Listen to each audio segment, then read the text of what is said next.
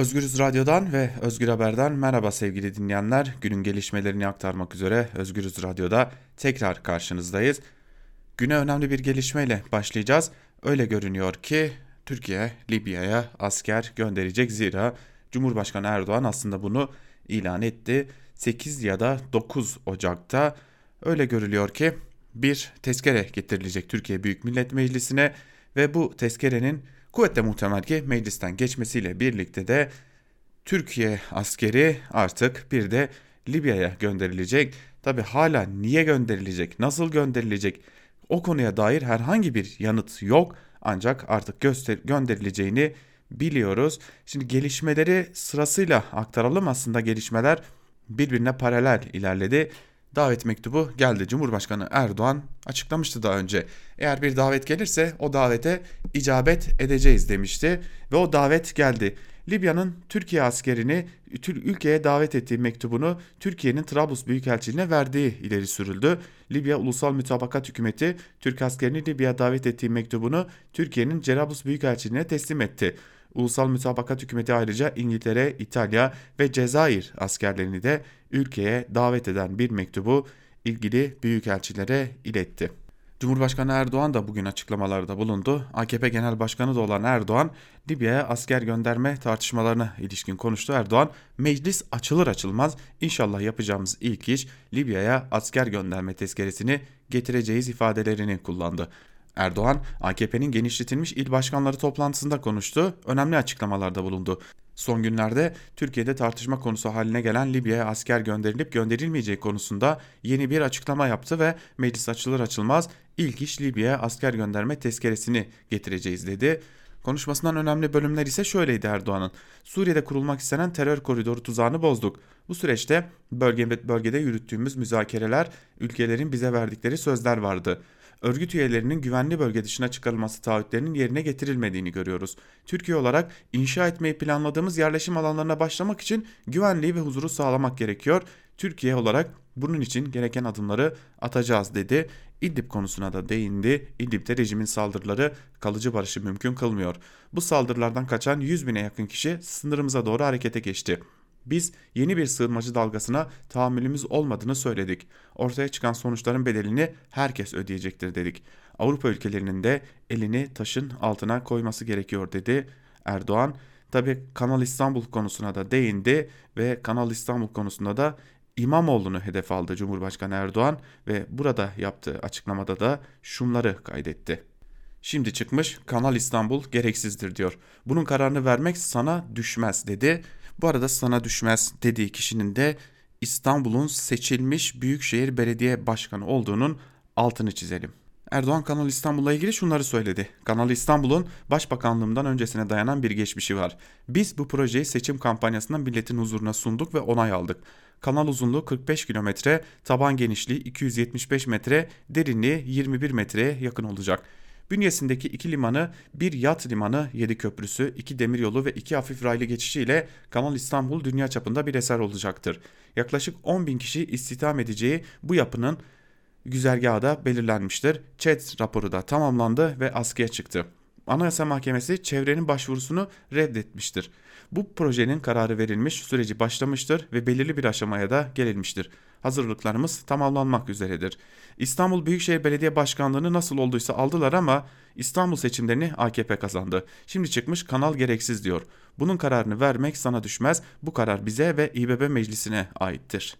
İstanbul Büyükşehir Belediyesi'nin seçilmiş belediye başkanına sana düşmez diyor Cumhurbaşkanı Erdoğan ve İstanbul Büyükşehir Belediyesi meclisindeki o çoğunluktan da faydalanarak aslında biz bunu meclis üzerinden geçireceğiz diyerek bir yerde e, uzun zamandır üstünde durduğumuz o konuya atıf yapıyor Cumhurbaşkanı Erdoğan ve bir yetki gaspının nasıl ortaya çıkacağının da göstergesi oluyor. Evet, Cumhurbaşkanı Erdoğan'ın açıklamalarını neden bu kadar uzun uzadıya verdik? Bunu da açıklayalım isterseniz sevgili dinleyenler. Biliyorsunuz Türkiye maceradan maceraya koşan bir ülke haline gelmiş durumda. Şimdi iki yeni maceramız var. Hayırlı uğurlu olsun. Biri Suriye'nin ardından Libya'ya asker gönderme, biri de tam 75 milyar liraya mal olacak Kanal İstanbul projesi. Türkiye ekonomik krizden geçerken ciddi bir sorun içindeyken böylesi bir projeyle karşı karşıya kalacağız. Bakalım başımıza neler gelecek. Bir önceki bültenimizde OHAL komisyonunun çalışma süresinin bir yıl daha uzatıldığını söylemiştik. Şimdi bu uzatılan bir yıl daha uzatılan çalışma süresi bir yıl daha uzatılan OHAL komisyonu ne yaptı ona bir bakalım. Olağanüstü Hal İşlemleri İnceleme Komisyonu Başkanı Salih Tanrıkulu komisyonun 2 yıl içinde 126.300 başvurudan 98.300'ünü karara bağladığını, başvurulardan 88.700'ünün reddedildiğini, 9.600'ünün ise kabul edildiğini açıkladı. Tanrıkulu, OHAL komisyonunda televizyon ve haber ajanslarının Ankara temsilcileriyle bir araya geldiği toplantıda 2 yıl içinde verilen kararlara yönelik açıklamalarda bulundu. 15 Temmuz darbe girişiminin ardından çıkarılan kanun hükmünde kararnamelerle tesis edilen işlemlere yönelik başvuruları değerlendirmek üzere kurulan komisyonun 22 Mayıs 2017'de göreve başladığını hatırlatan Tanrıkulu, 7 üyeden oluşan komisyonda 80 raportör ve 250 personelin görev aldığını açıkladı. Tanrıkulu başvurulardan %78'inin incelendiğini söyledi ve şunları kaydetti. Komisyon 2 yıl, 2 yıl içerisinde yapılan 126.300 başvurudan 98.300'ünü karara bağladı. Başvurulardan 88.700'ü reddedilirken 9.600'ünü de kabul kararına varıldı. Böylece başvuruların %78'i sonuçlandırılmış oldu. Kabul kararlarından 50'si kapatılan dernek, vakıf, öğrenci yurdu, televizyon kanalı ve gazete gibi kuruluşların açılmasına ilişkindir. Diğer kabul kararları mesleğe iade yönündedir. 28 bin başvurunun da incelemesi sürüyor dedi. Şimdi e, biliyorsunuz 126.300 başvurudan bahsediliyor ve sadece 98.300'ünün kabul edildiğinin altı çiziliyor. Tabi burada ağırlığın da meslekten ihraçlara dair olduğunun altını biz de çizelim. Burada önemli bir durum ortaya çıkıyor sevgili dinleyenler. Ne yapacak peki bu insanlar? Kanun hükmünde kararnameyle ihraç edilenler yurt dışına çıkamıyor, yurt içinde iş bulamıyor. Peki bu sivil ölüme mahkum edilenler ne olacak? Bu da ayrı bir soru işareti olarak karşımızda durmaya devam ediyor. Şimdi Kanal İstanbul konusuna geri dönelim. Kanal İstanbul nedir, ne değildir? E, bunu kamuoyuna anlatmak gerekiyor. Buna ilişkin de Euronews'ten Menekşe Tokyay'ın önemli bir haberi var. Bu haberi sizlerle paylaşalım. Euronews Türkçe'ye konuşan Care Portföy Genel Müdürü Ekonomist Umu, Ümit Kumcuoğlu, Kanal İstanbul için öngörülen maliyetin daha önceki büyük altyapı projelerinde olduğu gibi çok iyimser bir rakam olduğunu, maliyetin nihai aşamada 2-3 katına çıkabileceğini kaydediyor ve şunları söylüyor. İyimser maliyet tahminleri aşılmasa bile 10 milyar euro seviyesinde bir maliyet Türkiye tarihinde görülmemiş bir kredi gerektirir. Hem hukuki hem de siyasi açıdan karmaşık hem de doğal ve çevre etkisi olumsuz bir proje için olduğu için uluslararası bankaların bu riski almak isteyeceğini düşünmüyorum. Bu çok önemli bir değerlendirme. Kredi bulmakta bile zorlanabilir diyor e, Kumcuoğlu bu konuya ilişkin yaptığı değerlendirmede.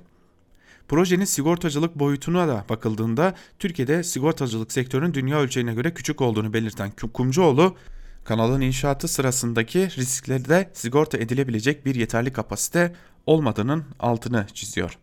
Bir diğer uzman bağımsız jeoanalist ve Türkiye-Rusya ilişkileri uzmanı Yörük Işık'a göre Kanal İstanbul'un finansmanının denizcilik yoluyla yapılabilmesi imkansız. Euronews Türkçe'ye konuşan Işık zaten belki o yüzden hükümetin kendi raporunda bile birinci gelir kaynağı olarak emlak arazisi geliri gösterildi. Montreux Anlaşması ve genel anlamda, anlamda seyir sefer özgürlüğüne uygun olarak Türk boğazları uluslararası trafiğe açık bir su yoludur dedi. Işık, Kanal İstanbul'un Rusya tarafından nasıl algılandığı ve olası tepkileri ise şöyle açıklıyor. Rusya Federasyonu Sovyetler Birliği ve Çarlık Rusyası'nın dış politikasını devam ettirmektedir. Rusya için Karadeniz'den sınırsız ve özgürce Akdeniz'e ulaşabilmek, Rusya'dan gelen ve Rusya'ya giden gemilerin seyir serbestisi, ayrıca Karadeniz'e kıyıdaş olmayan devletlerin donanmalarının Karadeniz'e olan ulaşım, ulaşımlarının Montreux kuralları içinde düzenlenmesi ve kısıtlandırılması hayati konulardır. Rusya hiçbir zaman için ve hiçbir koşul altında Montreux Anlaşması'nı tartışmaya açmaz, değişmesine de izin vermez. Şimdi Kanal İstanbul'un ekonomik maliyet yönüyle bir de uluslararası maliyet yönü var. İşte tam da buraya denk geliyoruz. Bakın sadece çevresel koşullardan bahsedilmiyor sevgili dinleyenler. Burada çok önemli konular var. Burada Montreux var ve Montreux Rusya'nın e, aslında korumaktan e, en büyük e, keyif aldığı ve korumak için elinden geleni yaptığı şey. Bunu kaybetmek istemeyecektir Rusya. Eğer Kanal İstanbul Montreux'e dahil olmayacaksa ki olmayacak gibi görünüyor uzmanlar bunu söylüyor. Montreux delinmiş olacak. Peki Rusya'nın buna tepkisi ne olacak? Yani bakın Türkiye'de bir iş yaparken e, iktidar kendini var edebilmek için bir iş yaparken Aynı zamanda uluslararası anlaşmaları da karşısına almış olacak ki bu çok tehlikeli bir gidişatın diğer yanı. Kanal İstanbul'da da şu an itibariyle gerçeklik böyle diyelim ve geçelim bir diğer önemli haberimize. Ali Babacan bugün açıklamalarda bulundu. T24'ten Şirin Payzın'a konuştu Babacan. Dikkat çeken açıklamaları vardı Babacan'ın. Dilerseniz o açıklamalardan da kısa kısa satır başlarını siz değerli dinleyicilerimizle paylaşalım. Ali Babacan'dan partisi ne zaman kurulacak sorusunun cevabı şöyle. Çalışmalar beklediğimizden uzun sürdü. 2020'ye sarkacak ama bu haftalarla ifade edilecek bir sarkma değil. Partinin adını milletimiz koyacak. Peki parti ana akım parti mi olacak, lider partisi mi olacak? Babacan'ın cevabı şöyle. Ana akım parti olacağız, kadro partisi olacağız. Türkiye'nin bir başka tek adam partisine ihtiyacı yok. Yüzde birlik bir kesimin bile haklarını koruyacağız. Türkiye'nin ihtiyacı katılımcı ve çoğulcu demokrasi. Ali Babacan'ın şehir üniversitesi konusundaki görüşleri ise şöyle. Eğer siyasi hesaplaşmamız varsa siyaset zemininde yapılmalı. Binlerce öğrenci neden mağdur ediyoruz? Cumhurbaşkanı Erdoğan'ın Ali Babacan'ın da adını anarak Halkbank'ın dolandırıldığı iddiasına ilişkinde Ali Babacan şunları söylüyor. Cumhurbaşkanımız beni çok iyi tanır. Kızgınlıkla söylenmiş belli. Aksi halde beni 6 ay önce birlikte çalışmaya neden davet etsin? Bana ileride daha ağır şeyler de söylenebilir. Biz her şeyi göze aldık. Kararımız tam. Bizi kimse bu yolumuzdan çeviremez. Her şeyin hesabını vermeye hazırız. İftiralar olabilir, çamur atanlar olabilir. Çamur atanların da eli pislenir, o çamurdan da kolay kolay kurtulamazlar. Demirtaş ve Kavala'ya ilişkin görüşleri ise şöyle Babacan'ın tutuksuz yargılanmalılar. Demirtaş'ın temsil ettiği siyasi çizginin önüne kadar açık olursa, siyaset içinde olursa Türkiye için o kadar faydalıdır. Kavala herkesin tanıdığı bir isim, ne yaptığı belli. Ben şahsen tutuksuz yargılamadan yanayım. Peki Babacan Gezi direnişi hakkında ne düşünüyor? İşte cevapları.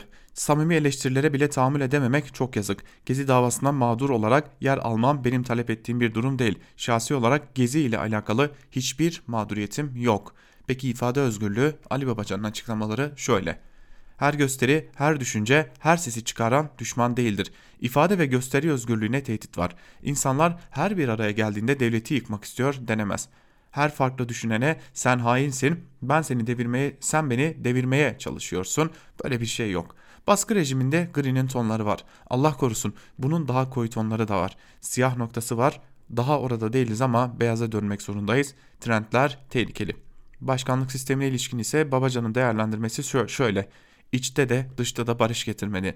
Bu sistem Türkiye için çalışmıyor, çözüm üretmiyor. Güçlendirilmiş parlamenter sistemi savunuyoruz. Ekonomi, yargı ve kurumlara ilişkin ise değerlendirmeleri şöyle. Çok uyarı yaptık, ülke kayıp gidecek dedik, dediğimiz oldu. Genç işsizliğin %26 olması tarihi bir oran. Üniversite mezunlarının %50'si işsiz. Tablo çok çok kötü. İnşaatla sorunlar çözülmez. Pazar günü seçimi kazansak 30 günde ekonomiyi ve kurumları toparlarız. Yargıya deriz ki asla size telefonlar gelmeyecek. Ve Mehmet Ağar'a da cevabı vardı Ali Babacan'ın. Cevabı şöyle. Mehmet Ağar'ın sözleri bizim yaptığımızdan ne kadar etkili olacağını da gösteren ifadeler diyor. Babacan da açıklamalarının bir bölümünde diyerek haber bültenimizi noktalayalım. Gelişmeler oldukça görüşmek dileğiyle şimdilik hoşçakalın.